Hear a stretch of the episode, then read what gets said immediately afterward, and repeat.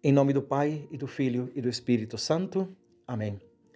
Queridos irmãos, queridas irmãs, nós estamos na véspera da solenidade maravilhosa de Pentecostes, a solenidade do Espírito Santo, a festa do Espírito Santo. E nós, como católicos, temos que ter uma ideia clara sobre quem é o Espírito Santo.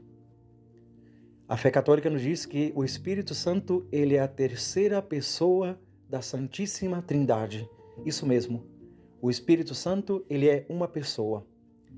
Com isso nós já rejeitamos o erro, por exemplo, das testemunhas de Jeová, os quais dizem que o Espírito Santo ele é a força ativa de Deus. Mas não, o Espírito Santo é um ser pessoal.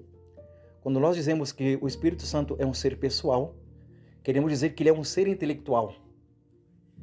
É uma pessoa divina, e como pessoa divina ele possui a natureza divina.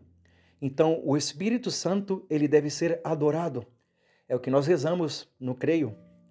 Creio no Espírito Santo, Senhor que dá vida, que procede do Pai e do Filho, que com o Pai e o Filho é adorado e glorificado.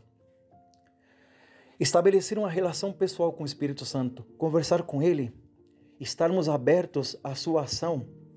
Quando nós lemos a Bíblia, toda ela, e já no Antigo Testamento nós vemos sempre a ação do Espírito Santo.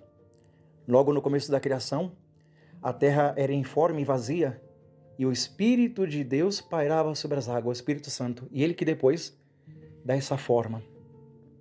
Então ele é o Espírito que coloca ordem, coloca ordem. No livro de Samuel, nos relata que Davi, após ser ungido por Samuel para ser o novo rei de Israel, diz que ele, a partir daquele momento, ele foi possuído pelo Espírito Santo. Que lindo isso! Ser possuídos pelo Espírito Santo. Existe uma realidade terrível, que é a possessão diabólica, na qual o espírito do mal, o demônio, ele assume um corpo contra a liberdade da pessoa. E nessa posição, ele deforma a pessoa, tira a liberdade, é uma coisa horrível, espantosa. Mas pensemos também no maravilhoso que seria ser possuído pelo Espírito Santo. O Espírito que te dá liberdade, não te escraviza. O Espírito que te leva para a santidade.